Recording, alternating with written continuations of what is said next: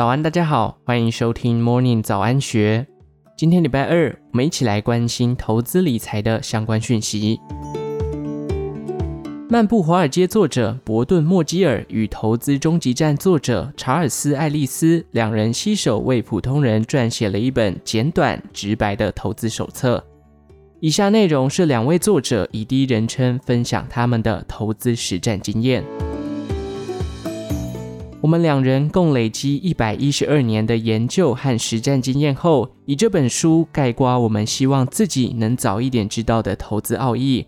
市面上有许多关于投资的好书，事实上，我们自己也有写过几本。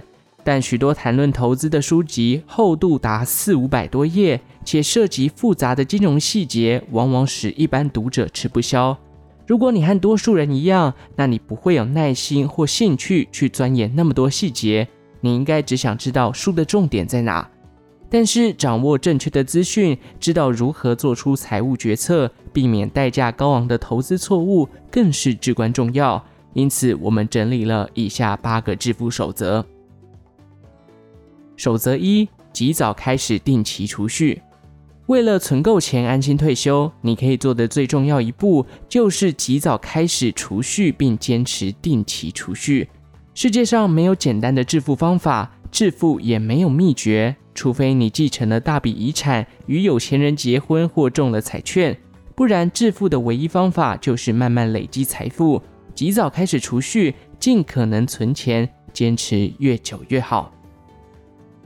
守则二：储备一笔现金。生活中难免会遇到各种意外，我们必须学会对此有所准备，包含储备一笔现金以应付意外支出。这种储备应该投资在优质的短期金融资产上，因为本金安全和快速套现是最重要的。留多少现金储备由你自己决定。财务策划师通常建议至少留六个月的生活费。新冠疫情提醒了我们，可能有必要多留一些储备金。储备投资方面，不要为了追逐高收益而承受风险，但务必尽可能降低费用。这是利用任何金融工具都应该做的。我们绝对确信的一个投资教训，就是为任何投资服务支付的费用越高，得到的投资报酬就会越低。守则三：确保自己获得保险保障。如果你是家里的经济支柱，配偶和孩子都仰赖你，就需要投保人寿保险、长期失能保险和医疗保险。但是买保险时应谨记以下原则。请买简单、低成本的定期寿险，而不是终身保险。后者会将你需要的寿险与高成本的投资计划相结合。失能保险的主要购买因素是对受保人短期无法工作的保障。你可以选择针对这种不算大的风险来自我承保，以便大幅降低保险成本。你真正需要的是在多年无法工作时获得保障。因此，可以考虑仅针对这种重大损失而购买保险。一如购买任何金融商品，买保险也应该货比三家。谨记这个大原则：你付给金融服务业者越多的费用，实际得到的报酬就会越少。守则四：分散投资可以减少焦虑。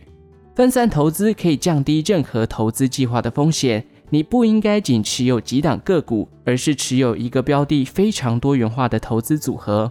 比如说，你不应该仅持有美国股票，还应该持有其他国家的股票，包含如中国和印度等快速成长的新兴市场股票。除了股票，你也应该持有债券。虽然世界各地的股市往往在金融危机时一起下跌，但广泛分散投资通常可以降低短期和长期风险。守则五：千万千万不要欠信用卡债。虽然理财投资几乎没有绝对的规则，但我们认为至少有一条，那就是绝对不要欠信用卡债。如果你欠卡债，必须为此支付百分之十八、百分之二十或百分之二十二的利息，这将导致你在理财投资方面不可能取得什么好成绩。如果你不幸欠了卡债，最好的投资策略就是尽快全力以赴还清。守则六：无视市场先生所造成的短期骚动。投资人容易犯的最大错误是任由情绪支配自己，受群众影响，尤其是在无可避免的过度乐观或过度悲观时期。投资人因为受市场先生的挑拨，或出于从众跟风的人性影响而决定买进或卖出，结果只会带给自己巨大的痛苦和差劣的报酬。当周遭的人都失去理智时，你应该保持沉着，一心着眼长远。守则七：利用低成本的指数基金。包含许多专家在内的大量活跃投资人共同决定了股票的市价，但是没有一个人的知识能超越集体智慧。市场有时确实会犯错，而且往往是非常严重的错误。例如，在本世纪初高估高科技股和网络股的价值，但是许多预料到网络股崩盘的专家，早在1992年时就宣称股市已经大幅偏高。试图把握最佳时机进入市场的人，顶多只有一半时候会做对，而他们犯错时，往往得付出相当大的代价。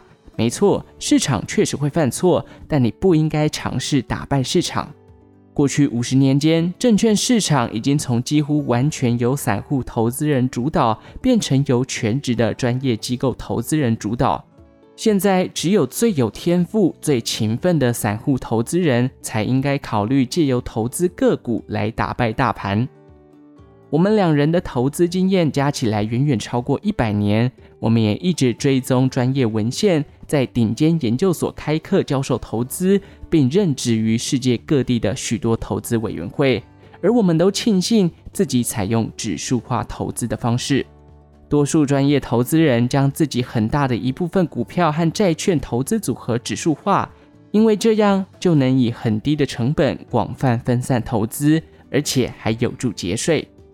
你应该利用指数基金做所有的长期投资。指数基金带来的不是平均水准的绩效，而是高于平均的绩效，因为指数基金的费用特别低，避免了绝大多数非必要的费用和税项。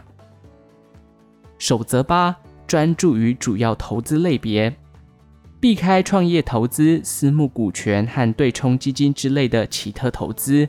我们认为你应该专注于三个简单的投资类别。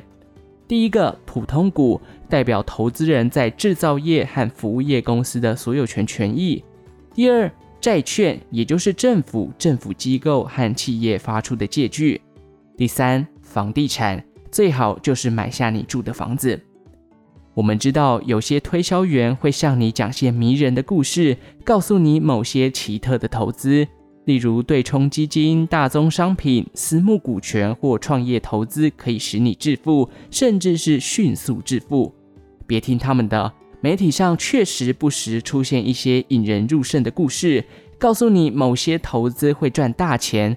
但基于以下四个好理由，我们极力主张你忽略那些奇特的投资。第一，这些特殊投资类别都只有表现最杰出者取得的好绩效。第二，在这些特殊投资类别中，表现一般的绩效令人沮丧，中位数以下者的绩效可能令人非常失望。第三，表现最好的业者已经满手资金。不再接受新投资者加入。第四，如果你作为投资人尚未建立自己明确的优先地位，顶尖业者接受你成为投资客户的几率实际上是零。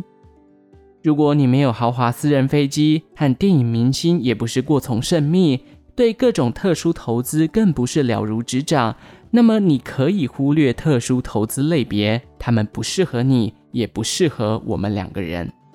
注意，如果努力寻找，一定会找到一名经理人向你保证，可借由特殊投资帮你赚大钱。但你不应该期望这种承诺真的能实现，最好想都别想。以上内容出自《金周刊》出版《投资的奥义》，财经界两位顶尖思想家写给普通投资人的实用理财指南。详细内容欢迎参考资讯栏下方的文章连结。最后，祝福您有个美好的一天。我们下次再见。